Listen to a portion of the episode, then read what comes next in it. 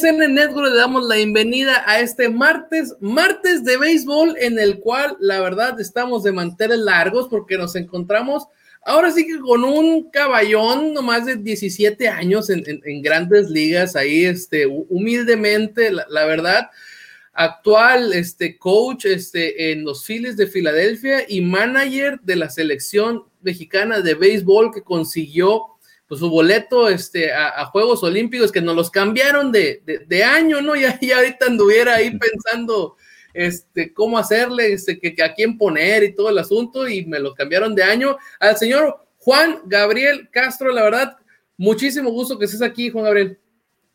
Gustavo, muchas gracias, muchas gracias por la invitación y siempre es un honor estar con ustedes. No, la verdad, o así que el, honor es, es todo nuestro, la, la, verdad, este, ya hasta me dan ganas de, pasarme de, igualado y decirte Huawei, pero eso todavía no me lo gano, eso todavía no me lo gano. No, adelante, adelante con confianza. Ah, bueno, este, y luego soy medio confianzudo. Huawei, pues nada, la verdad, este, bienvenido, eh, vamos a, intentar aquí tratar, este, tu, tu carrera como, como beisbolista activo y ya tu carrera después de, la verdad, este, en los equipos donde has estado manejando, donde has estado coachando, donde has estado, por ejemplo, con los Dodgers en diferentes este, posiciones. La verdad, eh, a mí me interesaba mucho hacer esta entrevista porque muchas veces te pueden contar cosas e historias de, las personas, pero qué mejor que, que el actor principal este, las cuente. Yo siempre comienzo con esta pregunta, este, por el hecho de, todos los deportes son diferentes, todas las cabezas es un mundo diferente y siempre me interesa que la gente vea que el deportista llega de diferentes formas, no, no hay un, solo este, caminito cual recorrer y me gustaría saber tú cómo llegaste al béisbol. Gustavo, ah, nosotros uh, personalmente empezamos a jugar a béisbol desde, desde muy niños, ¿no? En ligas, en ligas pequeñas, ahí en los mochis, gracias a pues a mis padres, a mi papá que jugaba béisbol amateur eh, en aquel entonces allá en los Mochis, ah, desde niño siempre, pues, siempre me llevaba a sus juegos y ya que tuve la edad para empezar a jugar béisbol ya en una liga organizada, pues ellos pues, rápido me inscribieron en la liga, en la liga de Ahome, de ahí de los Mochis, y ahí fue donde, pues, donde empecé yo a, jugar el béisbol ya más organizado hasta, pues hasta terminar esa liga. Después de ahí nos tocó jugar Ah, creo que tres años en, ligas amateur ahí en los Mochis. Y ya después, ah, después de eso fue cuando se da por primera vez pues el tryout ahí en, el estadio Emilio Ibarra de los Cañeros, que ahí estuvo Maibrito, ese fue en 1990.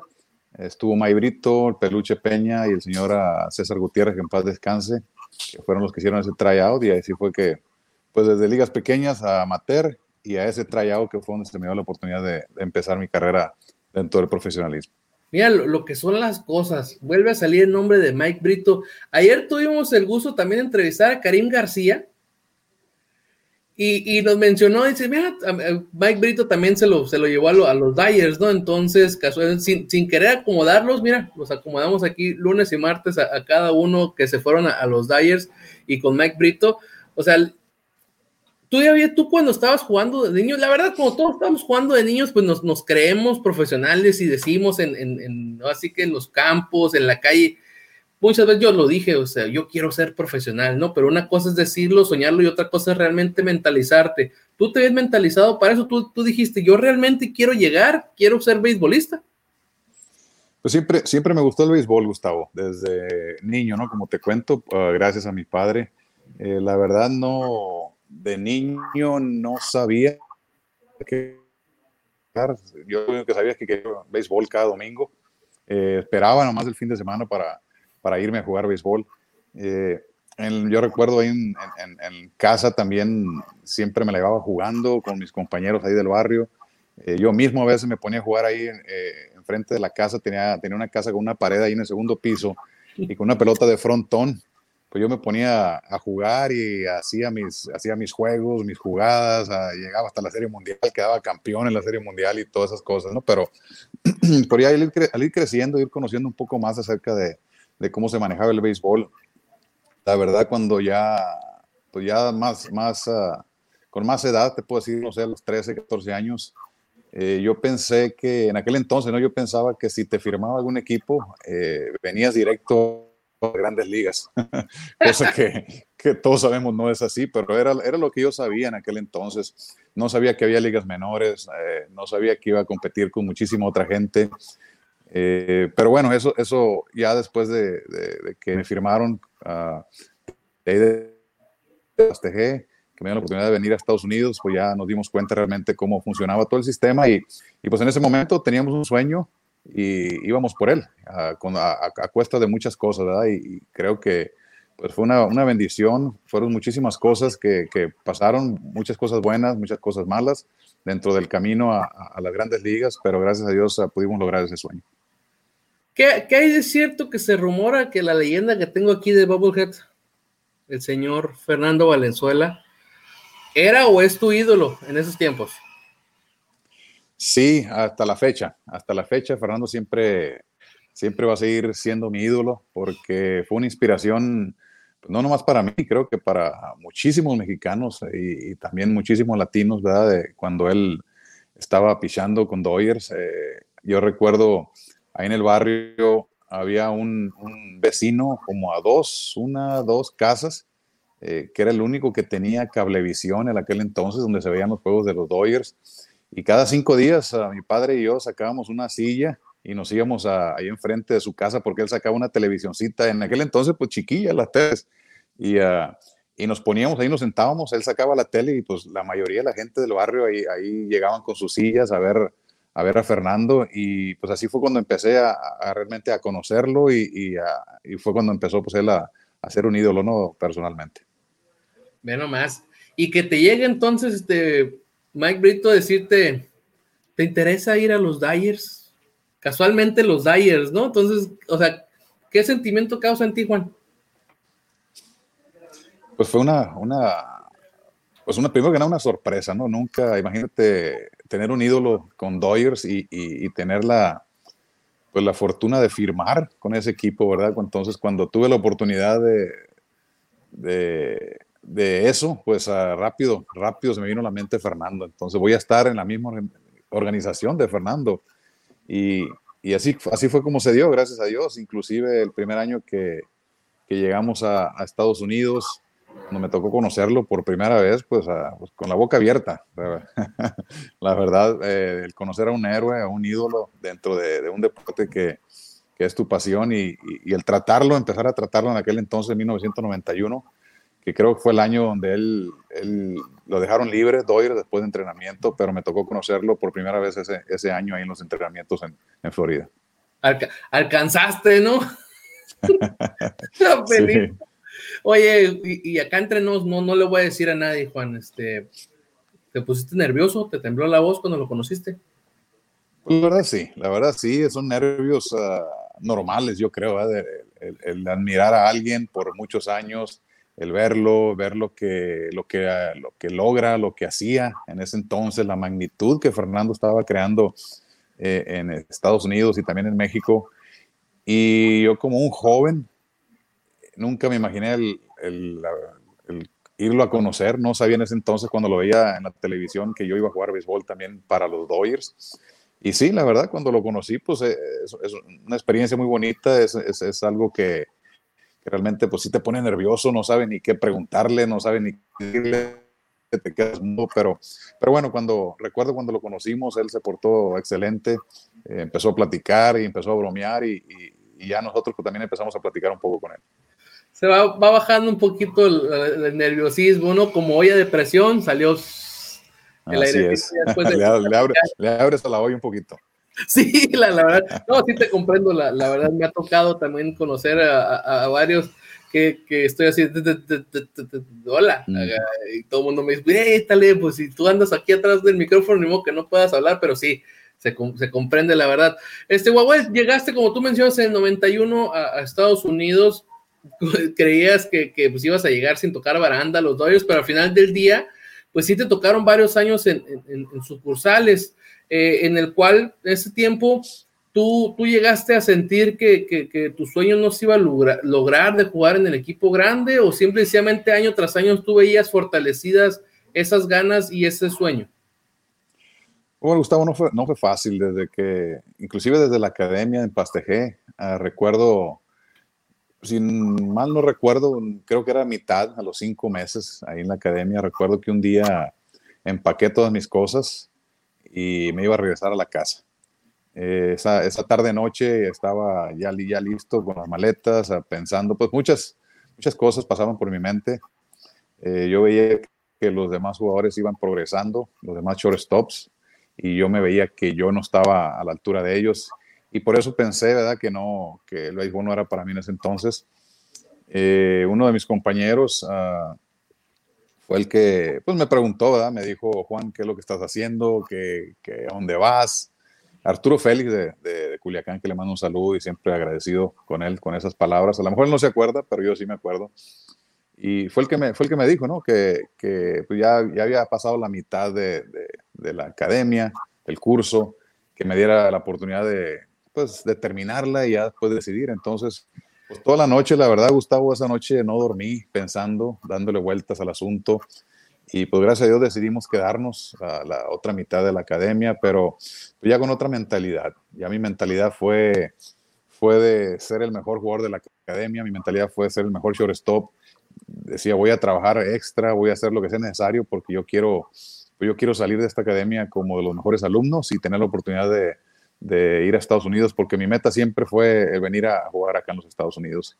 Y, y ya llegando también a Estados Unidos, la verdad, igual, la primera semana, después de estar la primera semana aquí en Estados Unidos sin, sin saber el idioma, sin poder comunicarme de la manera correcta, eh, sin entender a, pues a, a, mi manager en aquel entonces, Joe Babra, que era el manager en, entrenamiento, pues también después de una semana me quería regresar porque, pues porque me sentía como alguien inútil, ¿verdad? Que no, no, no comprendía las cosas, pero, pero siempre, siempre las palabras de, de, de mis padres eh, se me venían a la mente, eh, eh, donde siempre ellos me decían que si quieres lograr algo, pues no, no, nadie te lo va a dar en la mano, ¿verdad? no va a ser fácil, hay que, van a, vas a pasar por muchísimas cosas, uh, va a haber muchas piedras en el camino, solo hay que saber o brincarlas o darles la vuelta y seguir por el caminito que uno, que uno tiene que seguir. Entonces, uh, pues eso fue lo que hicimos, Gustavo, eh, traíamos en la mente el llegar a grandes ligas y, no le iba a dejar yo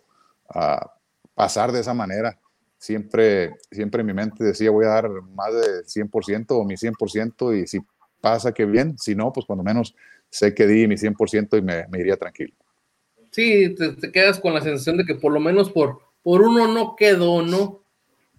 Así es, así es. Sí, no, es que la, la verdad sí, sí, es, sí es complicado este, como tú lo mencionas, ¿no? Eh, eh, desde Pastejé, ahora sí que gracias, gracias a ese buen amigo que te dio ese buen consejo, ¿no?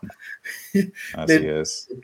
no te vayas, o sea, ya, ya, estás aquí, ya, ya, ya, termínalo, ya si terminas y realmente te das cuenta que eso no quieres, pues ya te dediques a otra cosa y al final del día, pues, en lo que terminó desarrollándose todo, todo esto, ¿no? Al final de cuentas, pues, si lo ves eh, eh, desde esa vez, pues fue una bolita de nieve, ¿no? Que se hizo grande, sin quererlo, la, la verdad, todo lo que pudiste desarrollar. Cuéntanos, este Juan Gabriel, ahora sí que después de tantos años en, en, en pues ahora sí que en ligas menores, en las granjas, pues llega una oportunidad de, pues de vestir ya la camiseta, la casaca de, de los Dyers. Eh, ahora sí que va a ser una pregunta como de diferentes partes. ¿Desde qué sentiste cuando te dijeron vas para arriba? ¿Y qué sentiste cuando te dijeron alízate que vas para adentro? bueno, uh, creo que es una, es una sensación y, un sentimiento, pues, uh, demasiado, la verdad, demasiado, demasiado bonito, demasiado bonito. Eh, es un sentimiento, eh, pues te sientes orgulloso que en ese momento, pues el trabajo que, uh, que se había logrado hasta ese día, pues empieza a dar un fruto. ¿verdad? No sabíamos qué es lo que iba a pasar después de, de que nos habían comentado que íbamos a grandes ligas la verdad eh, es una emoción muy grande el, el, el, saber que en ese momento iba a poder también estar en el mismo estadio donde, donde, pues donde había estado Fernando Valenzuela y muchísimas otras uh, grandes leyendas ¿no? en, en, de Los Ángeles. Y también cuando, pues cuando se me dice por primera vez que voy a jugar, eh, yo entré, mi primer juego fue entrando de defensa a jugar tercera base que por cierto nunca había jugado tercera base en las ligas menores.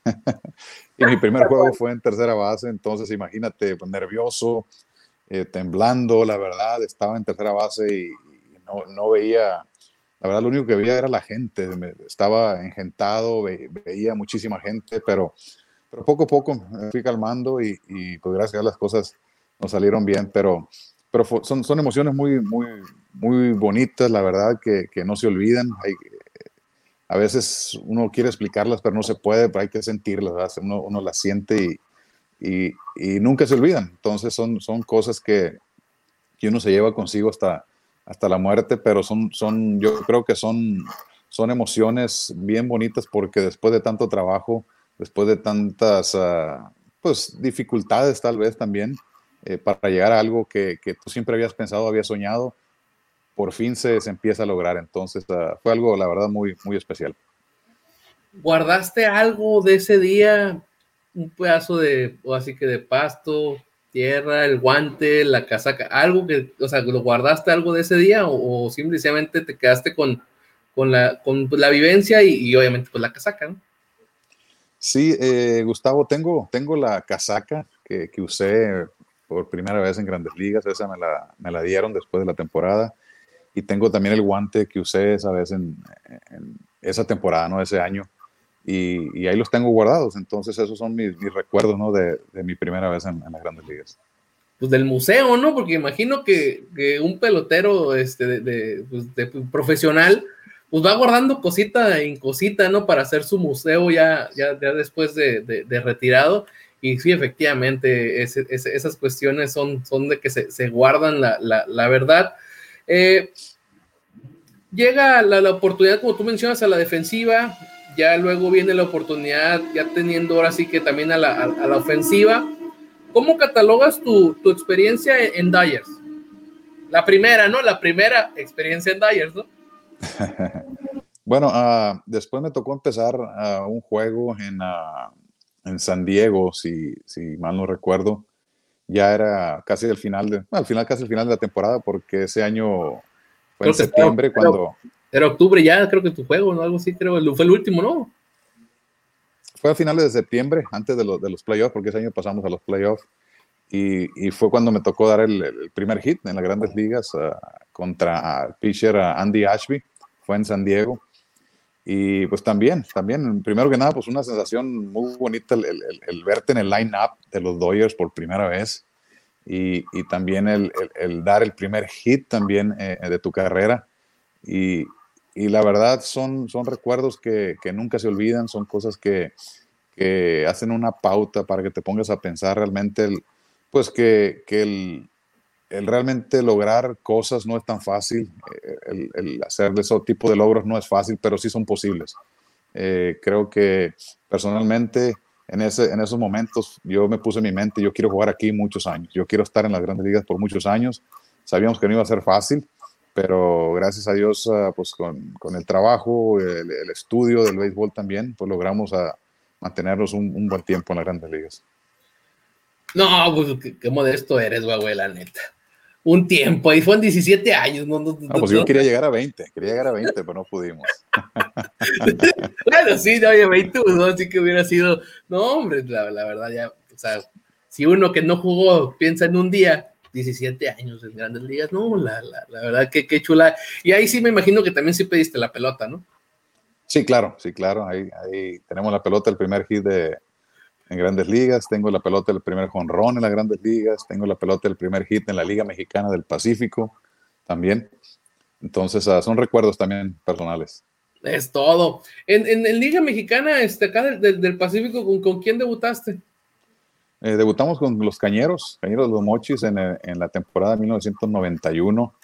Eh, estaba de manager uh, también otro ídolo mío, Aurelio Rodríguez, que en paz descanse. Uh que ese señor le debo mucho porque me dio la oportunidad ahí en los mochis de, de, de jugar, de, de desarrollar y, y, aparte, pues sus enseñanzas fueron de mucha, de mucha ayuda, ¿no? Para, para un servidor y, y pues fue el año que, que pues no jugaba mucho en el, en el, 91, me acuerdo que entraba, entraba mucho a correr emergente, así durante ya sexta, séptima entrada, pero poco a poquito empezamos a jugar más y el, segundo año que estuvimos ahí ya, ya hubo más oportunidad de juego.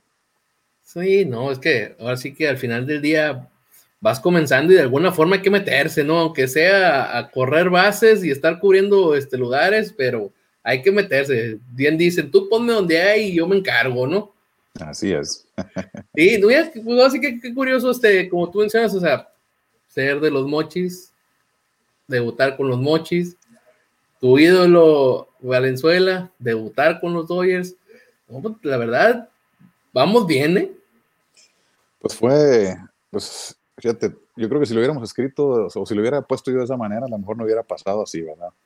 Eh, todo se dio sin querer, eh, pero pues no, como te digo, no, no, no me arrepiento, al contrario, si, si me preguntan, Juan, ¿lo volverías a hacer de nuevo? Claro que sí, con gusto volveríamos a hacer todo lo que pasamos, las uh, muchas cosas que la gente a veces no, pues no sabe de, de, lo que uno pasa, ¿verdad? Pero las horas, en, yo creo que si, que si me hubieran dado millas en, por las horas que, que, estuve en camión.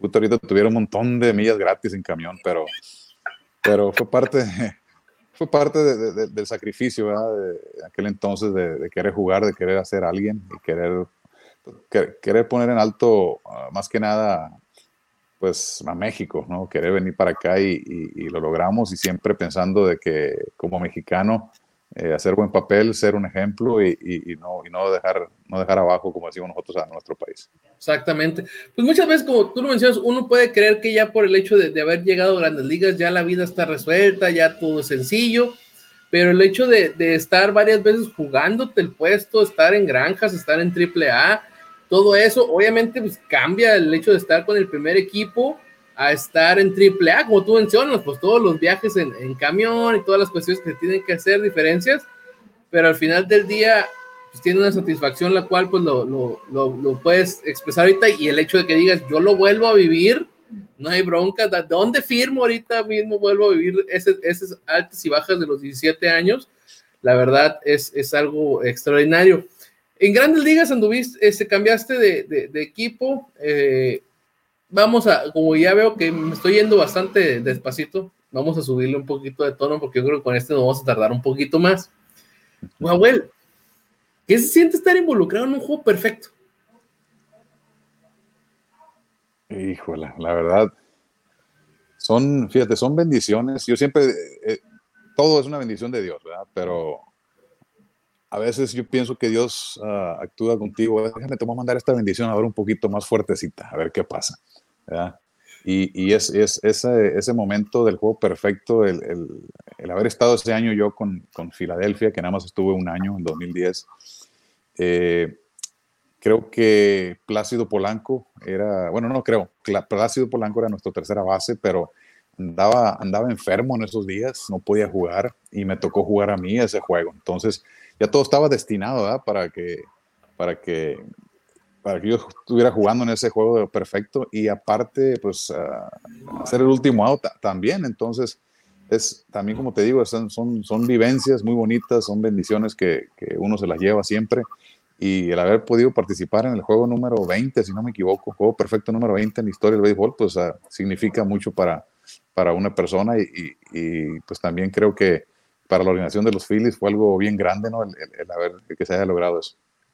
Fíjate que, o sea, no es que uno, o sea, bueno, uno apenas va comenzando y pues, este, va aquí haciendo su luchita y va consiguiendo entrevistas como la de hoy en día. Puedes preguntarle a muchos qué se siente conectar un cuadrangular en grandes ligas, conectar un hit en grandes ligas, este, pero no es tan sencillo encontrar jugadores que hayan estado involucrados en un juego perfecto, porque al final del día juegos perfectos hay muy poquitos.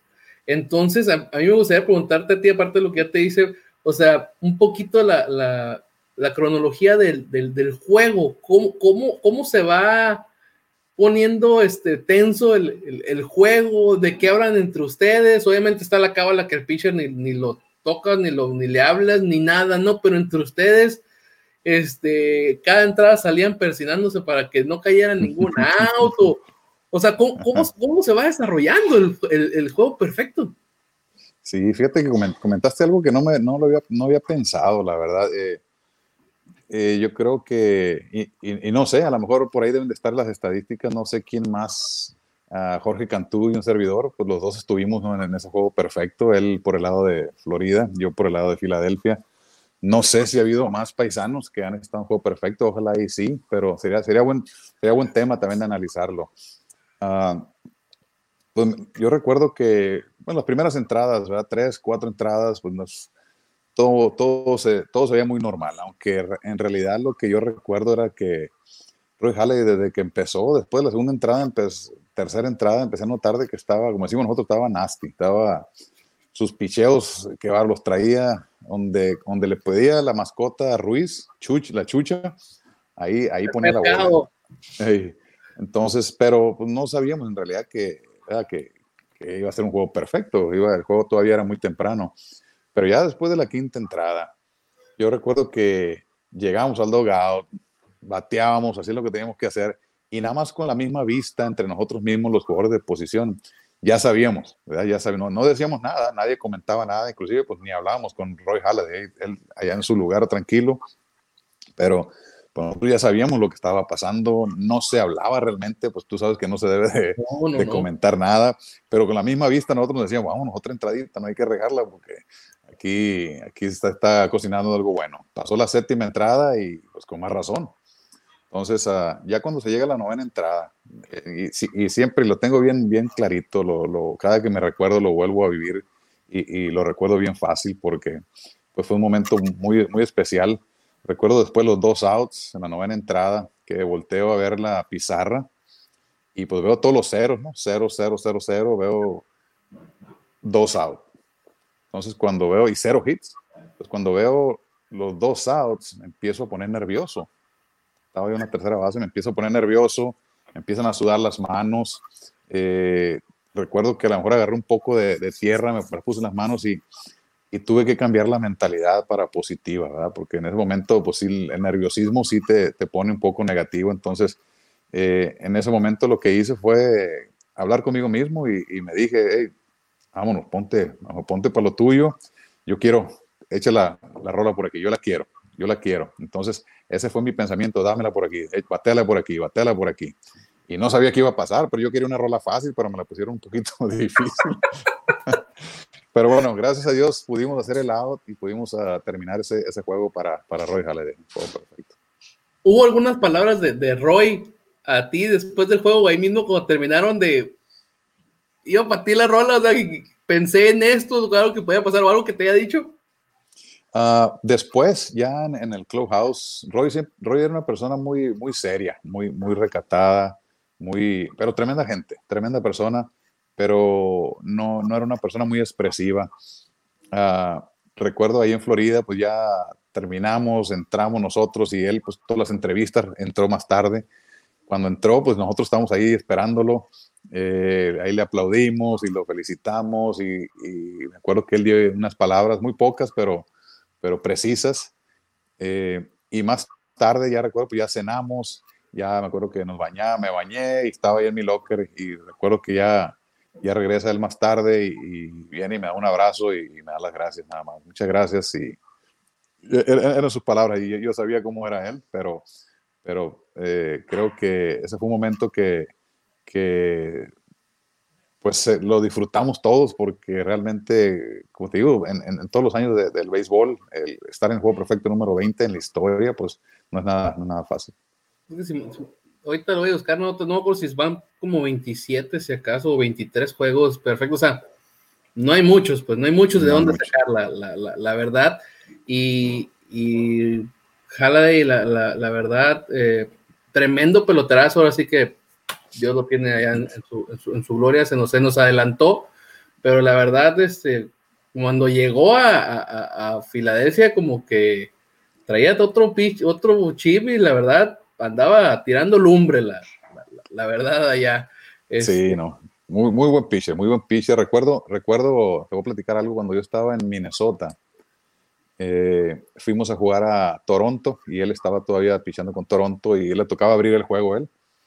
Y recuerdo el manager de, nosotros, a Ron Gardenhire, viene y me pregunta, me dice, oye Juan, ¿ya te has enfrentado a Roy? Me dice, le dije, no, le dije la primera vez. Y luego me dice, bueno, me dice, como no te las has enfrentado, un consejo me dice, cuando batees, la primera, dale swing, te la va a tirar por ahí. Y sí, dicho y hecho, yo era el, ¿qué? el octavo bate me hace, y cuando me toca enfrentarme a él, el primer picheo me tira la recta por el medio y le doy hit por, por todo el medio, ¿no? Entonces ya que se acaba la entrada y regresamos nosotros a, nos vamos a, a fildear y cuando ya regresamos otra vez al, al dugout, viene el manager y me dice, Juan, los siguientes tres turnos me dice, buena suerte. y le digo, digo, ¿por qué buena suerte? Porque ya no te va a tirar esa recta otra vez. Me dice, sí, me creo que me ponchó como dos veces después de, de, los, tres turnos. Ya no me tiró nada bueno, pero, pero bueno, son cosas que uno nunca se olvida, y, y, después, pues gracias a Dios me tocó jugar, me tocó jugar con él y tenerlo, tenerlo de mi lado, porque no era nada fácil batearlo. No, mejor tenerlo de tu lado que tenerlo enfrente, la, la, verdad. Era de esos este, temidos, la, la, la, verdad. Este, buena anécdota, la, la, verdad, esta que, que nos acabas de, de, contar, de tenerlo de, de, contrincante. Aquí hay varios este, saluditos, ahorita vamos a, pasar este, a, a, mencionártelos, pero vamos a, terminar un poco la, etapa de, del jugador. Eh, ¿Cómo decide uno, este Huawei, colgar este, el guante? Bueno, siempre no fue fácil y no es fácil, la verdad, para nadie el, terminar un sueño y el despertar de ese sueño. Eh, en mi mente siempre estaba, a mí me tienen que arrancar la camisa, a mí yo no se las voy a dar. Eh, si me quieren sacar, van a tener que arrancármela a la fuerza, pero y, era mi pensamiento, y, creo que eso fue lo que me ayudó a poder jugar en el mejor béisbol del mundo hasta los 39 años. Recuerdo el 2011, estaba en entrenamiento con los Dodgers y, y gracias a Dios estaba teniendo muy buen entrenamiento, pero faltaban todavía dos semanas para empezar la temporada. Y me dice, me llaman a la oficina, era Don Mattingly, manager, y el, el gerente a Ned Coleri me llaman a la oficina y, me dicen que no iba a haber oportunidad para mí en el equipo grande, que no había campo y que tampoco en AAA porque tenían a varios jóvenes que tenían que jugar pues, todos los días y, realmente si yo aceptaba ir a AAA, pues no iba, a lo mejor iba a jugar cuando mucho me decían un juego a la semana. Eh, entonces, pero, pero me dieron la opción, me dice Maringly, Juan me dice, pero dile a tu agente que empiece a hacer llamadas a los demás equipos. Yo te voy a poner a jugar todos los días para que te vean y ojalá y puedas agarrar trabajo con cualquier otro equipo. Si sale algún equipo, nosotros te dejamos ir. Y fue un buen gesto, ¿no? De parte de ellos, eh, inclusive, pues las próximas semanas, la semana jugando todos los días, gracias a Dios me está bien, muy bien. Y yo hablando, yo hablando con mi agente, ¿no? Con Oscar Suárez, le decía, Oscar, ¿qué onda? ¿Qué está pasando? ¿Ya has hablado con los equipos? ¿Qué, qué te dicen? Me dice, Juan, todos me dicen que estás viejo. Y le digo, viejo, pues nomás tengo 39 años. Le y ya fue cuando dije, soy así cierto, 39 años, ya loco. Le pues síguele tratando, le dije, a ver qué pasa. Pero bueno, no, no, pasó, no pasó nada, se fueron las dos semanas, no hubo trabajo con ningún equipo.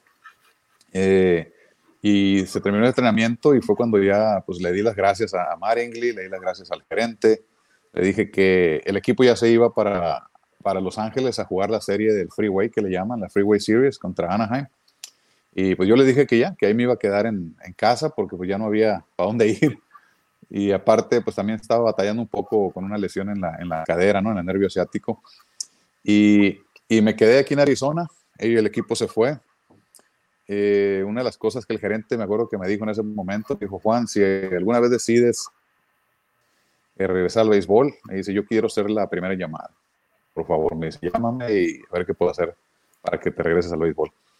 Eh, pues yo me vine aquí a, la casa, bueno, aquí estaba ¿no? el entrenamiento en Phoenix, aquí, aquí me quedé en casa y a los tres días recibo una llamada del gerente otra vez, del manager y del coach de tercera que era Dave Wallach. Y, de este, y me hablan y me dicen que querían que, que regresara con ellos, que me fuera a AAA. Y yo les digo, bueno, pues si ustedes me dijeron que no iba a haber chance de, de jugar, entonces me dice, no, pues mira Juan, estamos pensando estos tres días, me dice, y la verdad si algo pasa aquí en el equipo grande, ahorita no tenemos nadie de confianza y el único, el único que tenemos de confianza, pues estamos pensando en ti. Entonces, pues si aceptas, me dice, me gustaría que fueras a, AAA. Entonces ya nos fuimos después a AAA, claro, pusimos unas cláusulas eh, y, me tocó jugar más de un mes. Eh, se lastimó Rafael Furcal, me llamaron a Grandes Ligas. Después este, ya regresa Furcal, otra vez voy a AAA, pero te voy ser sincero también, ese año ya había algo muy raro que me estaba pasando, no, ah, no sentía las ganas, mismas ganas de ir al estadio, estaba batallando mucho para, para motivarme, aparte el problema con, con los dolores que traía, y, todo jugó y ya, si no me equivoco, creo que fue a finales de junio cuando, cuando decidimos regresar a casa, y fue cuando pues ya por fin no por fin ya, ya terminamos nuestra carrera dentro del béisbol. Cosa, cosa curiosa, ¿no? Este, como lo mencionaste ahorita, muchas veces a uno no le cae el 20 y dices, pues, ¿cuál ruco? Pues 39 años, pues, estoy chavalo, todavía estoy de flor aquí, de esplendor.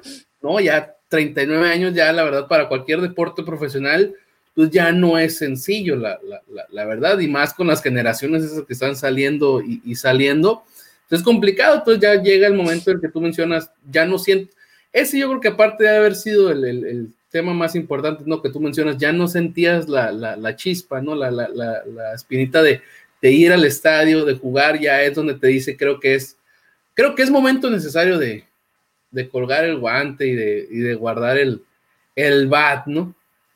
Sí, quisimos seguir jugando, la verdad. Eh, regresé aquí a casa, me hablaron a los Tigres del México y en aquel entonces, bueno, creo que ya eran de Cancún, ¿verdad? Y, y, y, me acuerdo que querían que, pues que fuera a jugar en la Liga Mexicana. Y esa era una de mis metas también, el, el, el jugar de perdí un año, ya que terminara de jugar a, en grandes ligas. Pero desafortunadamente, pues traía el problema este del nervio asiático. Eh, les dije que iba a hacer una rehabilitación de unos 20 días, a ver si, si, uh, si me sentía mejor, si me sentía bien para poder ir a jugar, pero desafortunadamente la verdad no, no pude, no, no, no, haciendo rehabilitación no me sentí bien y, y pues no me tocó, no me tocó jugar en, en, en, México, pero, pero bueno, son, son cosas que uno, que uno a veces uh, pues no, no puede no puede controlar ¿verdad? las lesiones y, y, y, ahí fue donde quedamos, gracias a Dios, ahí terminamos nuestra carrera, me sentí, la verdad, satisfecho, eh, de, lo que hice. Creo que, que pues dimos el 100% en todos los aspectos y a lo mejor alguna vez no lo, no lo hicimos, pues siempre están las disculpas de, de, no haberlo hecho, pero creo que personalmente uh, aprendimos muchísimo en todos esos años que, jugamos el béisbol.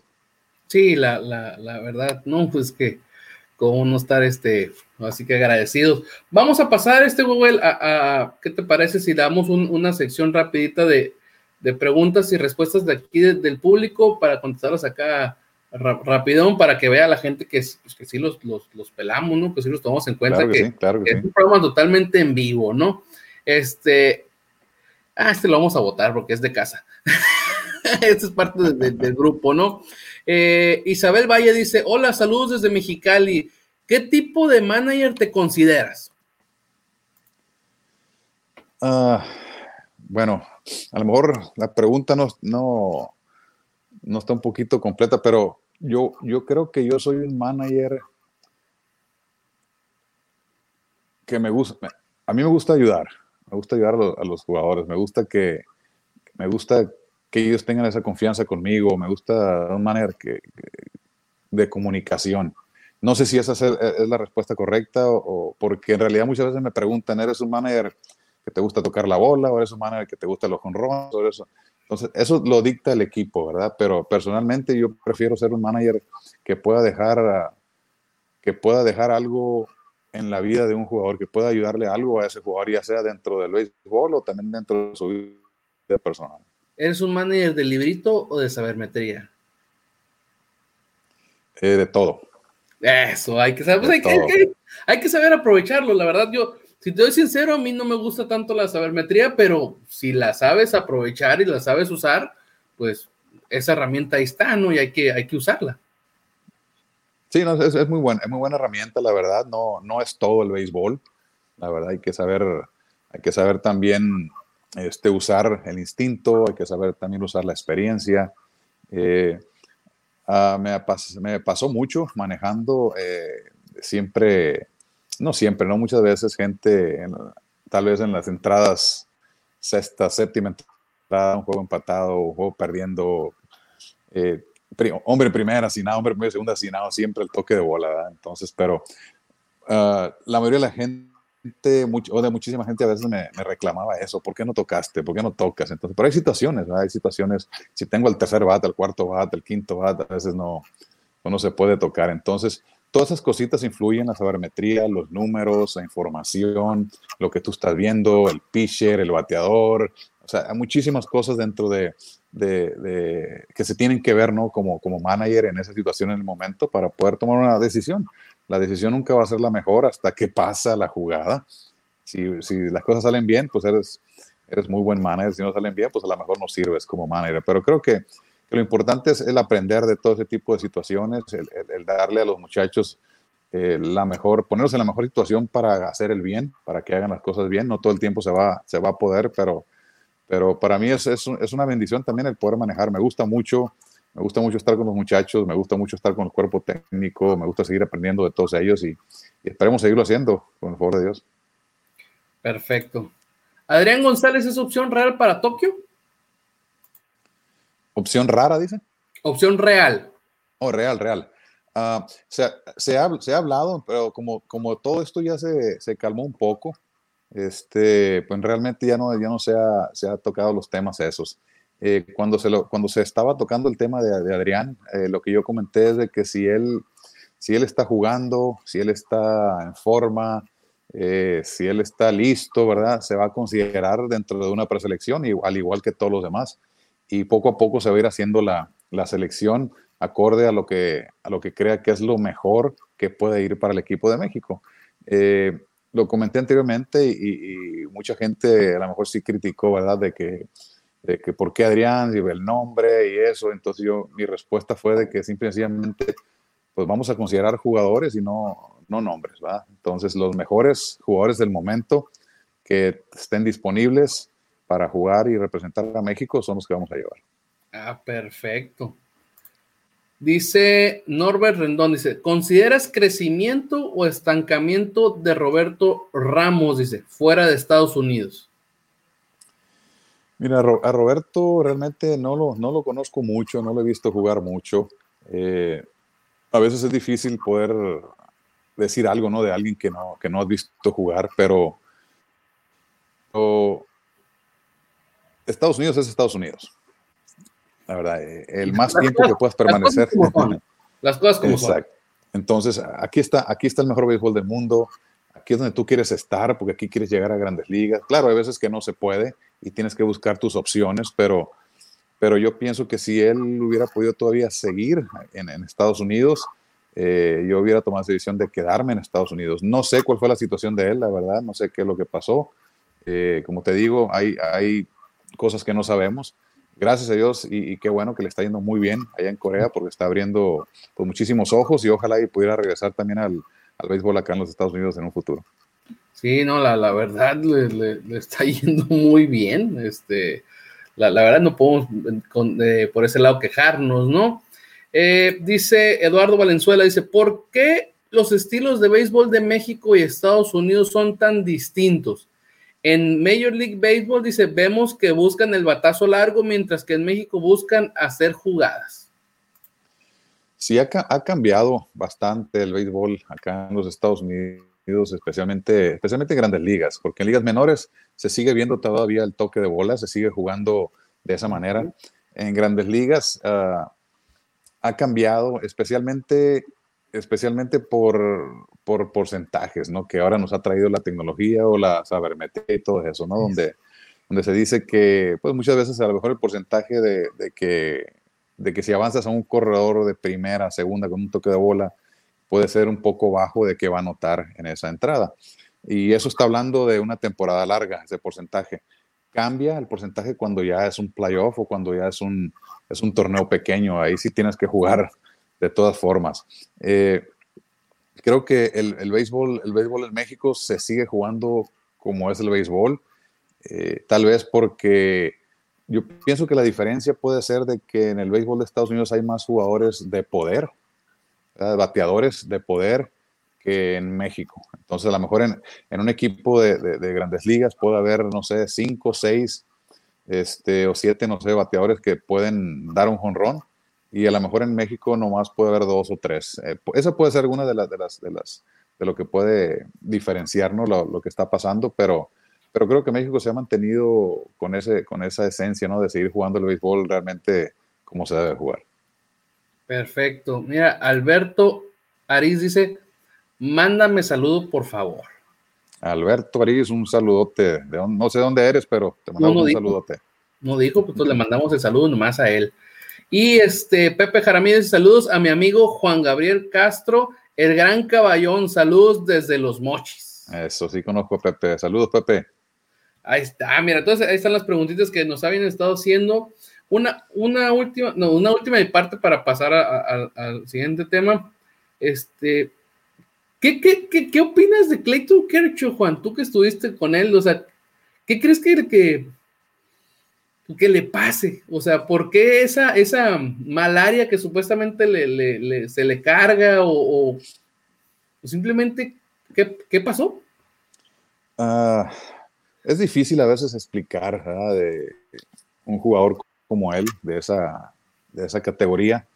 A Kershaw lo conozco ya de muchísimos años, ah, cuando él empezaba eh, en grandes ligas, yo estaba ahí con Dodgers. Eh, y él, él es, es, un guerrero, es, una persona que siempre pues quiere ser perfecto.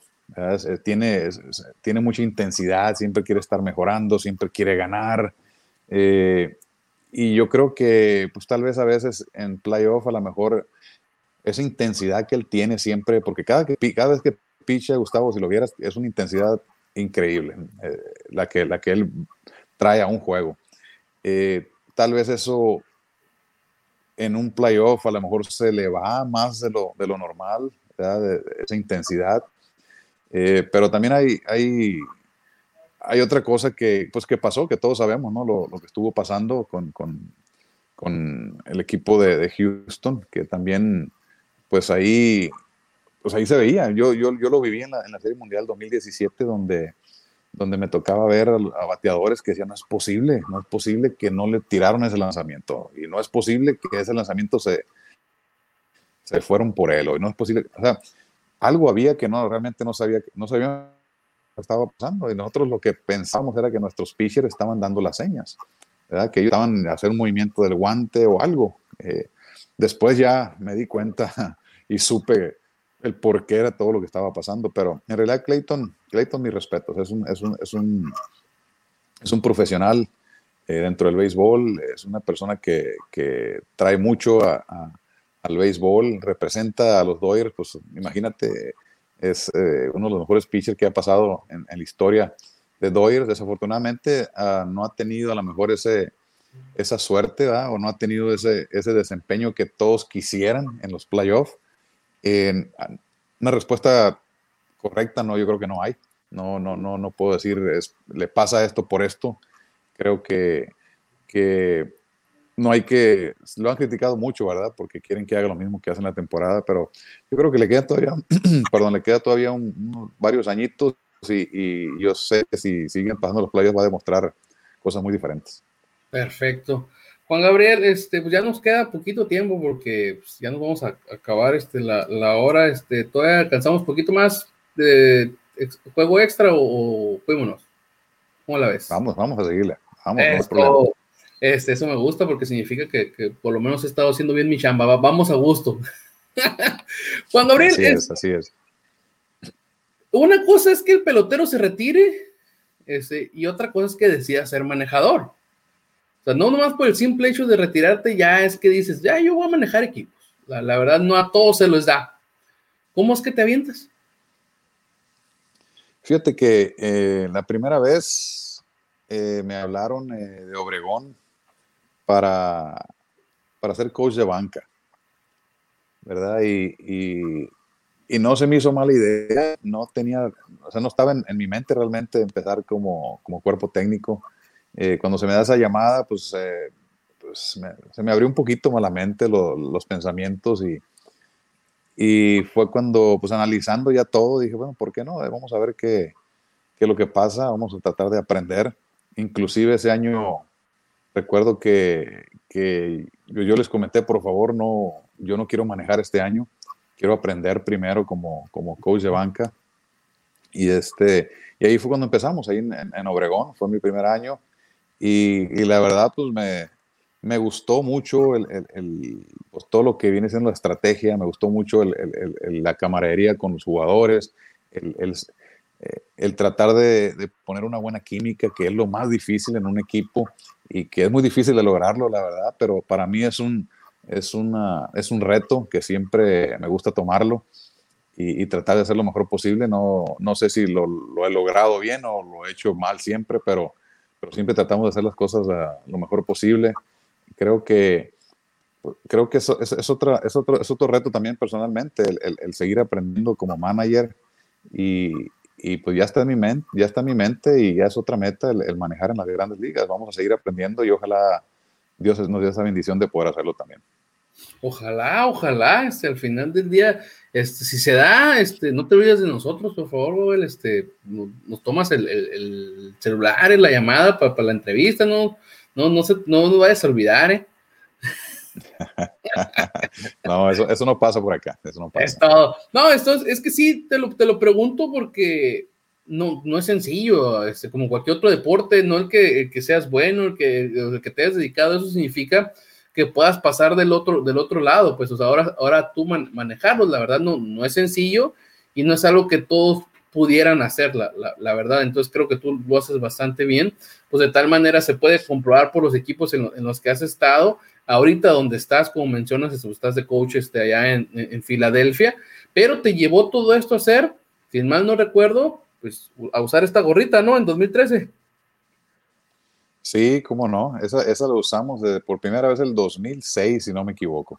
Ah, también. Que fue el, que fue el primer uh, World Baseball Classic, el primer clásico mundial. Y el 2013 también, ya como, como coach de, de, de, bateo y de primera base. Y, y, es muy bonito representar a México, la verdad. Es otra, es otra, es otra emoción también diferente. Se siente el corazón se siente que te va a salir en esos momentos y, la verdad pues he, tenido la bendición de, estar en varios equipos de México, tanto como jugador, como, como coach y como manager. Y, la verdad pues ojalá y pueda seguir teniendo esa oportunidad de, seguirlo haciendo porque el representar a tu país, se puede darle una, una, una alegría a tu país, eh, eso no tiene precio. Y, ahora que, pues, que pasó lo que pasó, que calificamos a los Juegos Olímpicos, pues también es algo que pues, se va a quedar para la historia y nos lo vamos a llevar siempre con nosotros.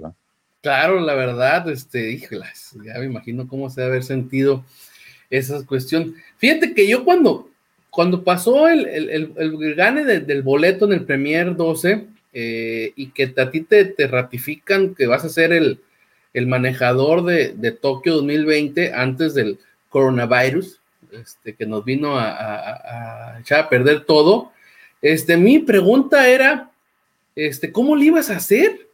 Si ese tiempo ibas a estar este, allá en, Estados Unidos, ibas a, pedir permiso y daba chance para irme a Tokio y luego regreso, o, ¿cómo, iba a ser la situación? Pues en, esos, en esos estaban ya, fíjate, antes de que se cancelara el entrenamiento, eh, ya se estaba pidiendo, o se iba más bien ya a pedir el permiso, ya estaban en pláticas, creo, eh, Kundi, que es el gerente de, la selección, ya estaban, y eh, el señor Mayorga estaban en pláticas con, el gerente de, Filadelfia. Eh, yo pienso que sí iba, a haber, permiso, Gustavo, porque el gerente, la verdad, se sentía muy, muy orgulloso de que cuatro coaches de su organización estuvimos en, ese torneo. Eh, dos estuvieron con Estados Unidos, uno con Canadá y un servidor con México. Y, las pláticas que yo tuve al principio con él, al principio de entrenamientos con él, pues no eran más que puras pláticas eh, emocionantes por, por, su parte, más que nada, de, que se sentía bien orgulloso de, de, que, de que hubiéramos logrado lo que, lo que se logró. Entonces, eh, también esa era mi, mi, mi, dudita, ¿no? Al principio, qué va a pasar, pero ya viéndolo de la manera que, que lo escuchaba, cómo estaba platicando, pensé que, pensé que sí iba a haber esa oportunidad de que me dieran chance ¿no? de, ir a, los Juegos Olímpicos, que es una oportunidad única, que no, no, no se sabe cuándo va a volver a pasar. Sí, la, la, verdad no, no es algo sencillo de lograr y pues tú ya estás, pues estás casi, casi ya ahí para, ya estabas casi queriéndote ir, ¿no? Y, pues del coronavirus, pues pues nos vino a cambiar todo el asunto, nos manda para 2021, pues ya en 2021 vemos, ¿no? Que, procede, por lo cual fíjate que eh, Eduardo Valenzuela, que es parte de QSN, él desde el principio se aventó y siempre le gusta andarse aventando preguntas ya casi desde lo último, porque a mí me gusta ir cronológicamente y el señor me dice, ¿tu base de jugadores que tenías contemplado para Tokio será la misma el próximo año? Digo, sé que las lesiones pueden ser un factor. Sí, no, no, la verdad yo lo, lo, comenté y lo dije y, lo voy a seguir diciendo. Me gustaría llevar casi el mismo equipo. Pero las circunstancias no sabemos, ya, ya, ya va a ser otro año más. Eh, no sabemos si los jugadores van a, si algunos van a estar jugando todavía. Eh, esperemos que nadie se lastime, que todo el mundo esté saludable, pero se tienen que considerar también a otros jugadores eh, que vienen pues, que, vienen surgiendo, que también a lo mejor van a estar en mejores condiciones en ese momento. Entonces es muy difícil, es muy difícil la verdad este, el poder predecir de que va a ser el mismo equipo, pero creo que del equipo que fue el primer 12 hay muchos jugadores que si ellos se mantienen pues jugando y saludables, eh, pueden todavía ir con nosotros a representar a México en los Juegos Olímpicos. Es que eso que mencionas es, es muy importante, sobre todo la parte, bueno, ¿cómo te lo puedo intentar yo decir? Porque pues, tú eres el que le sabes. Este, como bien me lo mencionaste hace rato, al final de cuentas el chiste es que hay un, hacer equipo. Entonces tú sabes que también parte del hacer equipo a veces es pues, cierto tipo de jugadores que se hagan, que hagan, amalgamen. y también hay ciertos jugadores que también por su momento beisbolístico, pues se podría decir que es inevitable no llevarlos, ¿no? En caso de que tengas posibilidad de llevarlos. No es una tarea fácil lo que tienes para el siguiente año, Juan Gabriel. ¿eh? No, fíjate, a veces es, es, difícil, Gustavo, es muy difícil y a veces creo que un poco injusto eh, como, como pasan este tipo de situaciones, porque pues se ha visto anteriormente, ¿verdad? Que hay jugadores que, que van a un torneo, ganan el torneo, pasan al siguiente torneo y, y muchas veces, pues muchos de esos jugadores no al siguiente torneo. Eh, la verdad, sí, sí, sí, lo considero a veces que no es justo, pero, pero aquí creo que muchas veces no, no se está pensando en, la persona individual, aquí se está pensando en México. Y es lo que yo les dije a ellos, aquí lo que importa más que nada, venimos a jugar por México, no venimos a jugar por el nombre atrás de la, de la casaca. Y, creo que eso va a seguir siendo siempre eh, nuestro pensamiento como país. Tiene que ser así. Tenemos que llevar a los mejores jugadores del momento que, puedan ir y que puedan representar a México. Y ojalá, y ojalá, y yo quisiera que muchos de los que fueron a Premier 12 estuvieran también en ese momento y que, que fueran los mejores jugadores en ese momento también para poder llevarlos de nuevo. Oye, Juan, yo le agrego un, un, un adjetivo más a lo que acabas de decir. Este, y que nos los presten, ¿no? aparte, aparte, sí, ah, sí, porque batallamos mucho, la verdad, para este torneo. Ah, fue, ¿qué te puedo decir? Y si alguna vez entrevistas a Kundi, yo sé que a Kundi no, no, le gustan entrevistas, pero pues todos los días, todos los días nos la pasamos él y yo hablando, nos pasamos fácil cuatro o seis horas, a veces hasta las dos, tres de la mañana, analizando los jugadores, uh, y de repente se nos caían siete y hay que agarrar, hay que poner de la lista, hay que traer otros más y, fue, fue, un, fue, un, fue una tarea muy larga, pero muy, muy interesante porque aprendimos, aprendimos bastante. Eh, sí hubo muchos jugadores que no, pues no, no, los prestaron, otros jugadores que no pudieron participar, eh, no se les dio el permiso, otros jugadores que pues se lastimaron, ¿verdad? tenían una lastimadura y no pudieron tampoco participar, entonces... Uh, pues fue una odisea realmente difícil, pero de mucho aprendizaje y al final pues se logró no lo que queríamos, porque queríamos la medalla, la medalla de oro, pero también gracias a Dios logramos el pase a, los Juegos Olímpicos. Sí, la, la verdad es que eh, yo, no, yo no te voy a echar mentiras y no voy a ser hipócrita, la, la verdad. Yo en lo personal creí que con todas las este, cuestiones en contra que tuvieron para el armado de esa selección, no lo iban a lograr, la neta. No te voy a echar mentiras, la verdad, porque a viva voz se, notaba y se veía lo que te estoy comentando, pues sobre todo de que o que estén en su momento, o que este, sean parte del equipo, o que nos los presten, sobre todo esa parte, que nos los presten por el momento en el que era el torneo. No es nada sencillo, la verdad, que te presten jugadores. Y la verdad, el equipo que conformaste era un equipo muy, muy bueno. Este, al final del día, con todo eso que mencionas de que se me cae, mueve, le quita, le pone, están prácticamente como con una cobija chiquita queriendo tapar todo el cuerpo, ¿no? O sea, jalas y descobijas los pies y te tapas los pies y así que descobijas el pecho. Y así estuvieron. Y la verdad, este, honor a quien honor merece el equipo del Premier 12 y a ti, la verdad, se merecen un, aplauso y todo el respeto por lo que lograron.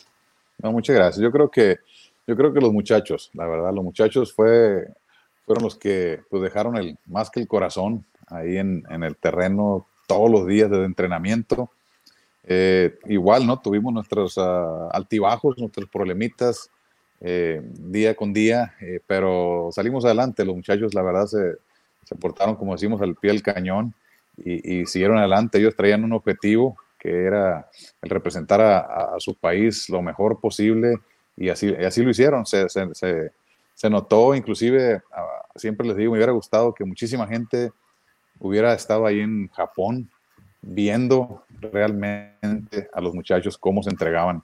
Yo sé que lo vieron por televisión, pero no se veían muchas cosas. Y, pero vivo, ahí en vivo, en el terreno de juego, la verdad, fue algo muy, muy motivante, fue algo muy, muy especial. Y siempre voy a estar agradecido con todos ellos, eh, la manera que se, que se unieron, la, manera que, representaron a, México, al igual que, que, el cuerpo técnico también se metió de lleno en, en, en ayudar, en motivar. Y, y, pues creo que todo eso no, conjugado nos llevó a, obtener esa calificación a los Juegos Olímpicos. A mí la, verdad es que no, no, no, no me voy a aborazar el día de hoy. Me quisiera aborazar y me quisiera aprovechar de que me dijiste que me vaya más a tiempo extra, eh, extra innings, pero no lo voy a hacer porque quiero que sea la primera de, muchas veces que tenga la oportunidad de, de entrevistarte porque sé que hay mil anécdotas más que podemos seguir preguntando. En primero, este, le agradezco a mi, amiga, a mi amigo César Calderón por haberme apoyado con la entrevista contigo, el cual te manda pedir mil disculpas y te manda saludos. La verdad, se, le este, presentó una, una situación por la cual no alcanzó a llegar a la entrevista. Me dejó varios temas, me, quiso hacer la tarea el señor y me quiso poner ahí desde los temas que, de cuál preguntarte, pero yo agarré monte, este, cual cabra y, hice mi, lista, pero sí me gustaría hacer una de las preguntas que él, él, mandó, en el cual es, ¿cuál consideras que es tu lugar en la historia del béisbol mexicano, Juan?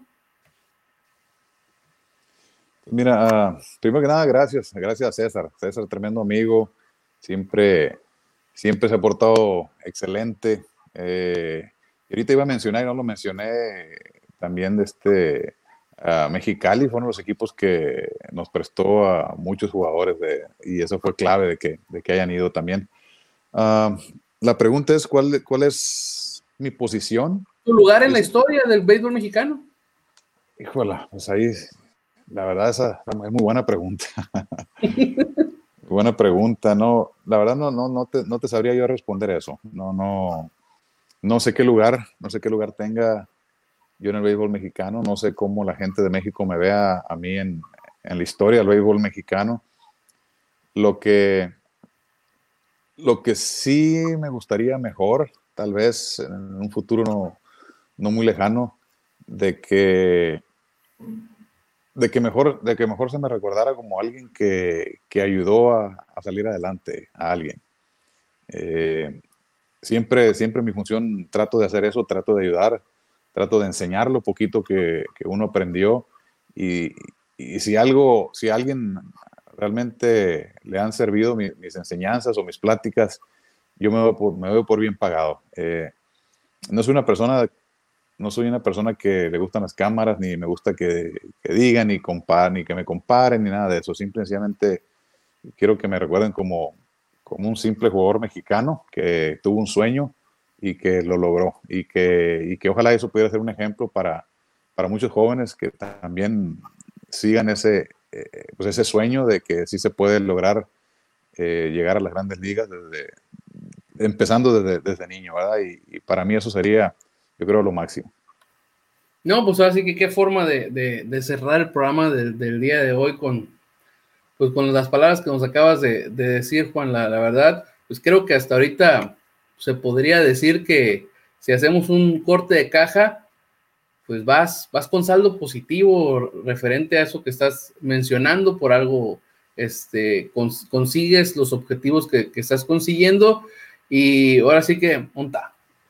Tocamos madera, tocamos madera porque te, deseamos la mejor de las suertes y, que se logre ese, ese, ese, objetivo que tienes en grandes ligas de ser pues, manejador de un equipo de, grandes ligas. La verdad, este, ojalá, ojalá, este, y para irte a ver, este, saludarte allá este, personalmente y, y, que la mejor de las suertes, en verdad, Juan, este, agradecido por, por la entrevista del, del, día de hoy, que pues, siempre intento manejarlas un poquito más a tono de, de, pues, de charla, ¿no? Porque no se vea tan, tan así y estemos más a gusto aquí cotorreando con, con el invitado. Bien, ¿no, Gustavo? Pues ah, ya sabes, uh, siempre, siempre la orden. Uh, ya sabes que allá en Mexicali pues, tiene una, un lugar bien grande aquí en, aquí en mi corazón. También eh, he conocido mucha gente muy, muy buena, he conocido mucha gente que me ha tratado muy bien en Mexicali. Este, me la he pasado muy bien también las veces que he estado allá manejando y, no pierdo las esperanzas de, regresar. Y ahorita le digo de una vez al señor Murillo, ahí más adelante lo, lo veo también como manager. Vamos a seguir. Pero, pero es un lugar muy especial, Mexicali, la verdad. Este, los jugadores que estaban ahí cuando yo estuve manejando también, mi respeto, siempre, siempre al pie del cañón. Y, y es lo que nos gusta, es lo que nos gusta hacer, eh, seguir aprendiendo. Entonces, a, pues a tu programa, ya sabes, estamos a la orden, eh, Gustavo y César. Sé que no está César ahí, pero, pero siempre con gusto, eh, cuando ustedes quieran que, que, estemos de nuevo en su programa y, si tenemos el tiempo para hacerlo, con gusto estaremos de nuevo. No, muchísimas gracias, la, la verdad, este, por, por las palabras, por el apoyo. Este, y sí, este, ojalá y lo tengamos acá cerca. Es más, ojalá y podamos viajar, ¿no? para empezar, ¿no? Con todo esto del, del, COVID y ya luego ojalá y este, tenga el, privilegio de, conocerte en persona, este Huawei, la verdad, este, muchas gracias por, por tu tiempo, eh, la mejor de, las suertes y este, aquí te estamos viendo, este, esperemos por pronto, pronto con, con, con buenas noticias y pues mientras, pues a, seguirle trabajando, la, verdad, le recordamos a la gente pues, que ISN Network se transmite lunes, martes, miércoles y jueves a siete y media de la noche. Miércoles, pues, es un episodio especial americanista. Le recordamos que este programa pues, no puede ser sin los patrocinadores, los cuales es Tortas Don Beto, sucursal Riverol, donde cuando vengas en Senada, Juan, te, te, voy a llevar, ¿eh? Te voy a llevar porque te eches tu, tu, tu, tortita acá, este, digo, si, si, si rompe la dieta, si no es que estás a dieta, ¿no? Este, yo no, como se ve, yo no la línea. Este, tú se ve que sí. Este, entonces también a sus amigos de Lozano Aire Acondicionado y EDP Eléctrica del Pacífico. El día de mañana tenemos entrevista con el señor Frankie Oviedo y el jueves con el señor Rodrigo El Pony Ruiz. Así que esta semana ya terminamos del base, sigue el, este, el food. La siguiente semana, recordamos, tenemos entrevista con Benji Molina. Entonces aquí seguimos con, con, con las entrevistas, la verdad, intentando traerles un poquito de, de poniendo nuestro granito de arena para la gente que está ahorita encerrada por la, por la pandemia, traerles entrevistas de calidad como la que efectuamos el día de hoy con, con Gabriel Castro, quien le agradecemos una vez más por su tiempo y nos despedimos. Muchas gracias, Juan Gabriel. Muchas gracias, Gustavo, a ustedes, de tu programa de ISN, a todos tus radioescuchas o que están en, en, todas las redes sociales. Eh, pues un placer, un placer estar ahí con ustedes y ojalá esta entrevista haya sido de su agrado y pues un saludo a todos. Pues por lo menos mía sí fue, así que espero que les haya gustado a los demás. Este, yo así que primero los dientes, después los parientes, a mí sí me gustó, así que eh, la verdad, como te mencioné hace rato, no, no todo el tiempo tienes la oportunidad de entrevistar a alguien que estuvo y que fue parte fundamental de un juego perfecto, más aparte todas las demás estas historias que nos contaste, así que palomita a esa parte de la entrevista, pues nos despedimos, señores, nos vemos el día de mañana y este, se cuidan, Cuídense para que nos cuidemos nosotros y ya podamos salir de nuestras casas. Adiós. Pedimos. ¡Vámonos! Saludos. Saludos. Ahora.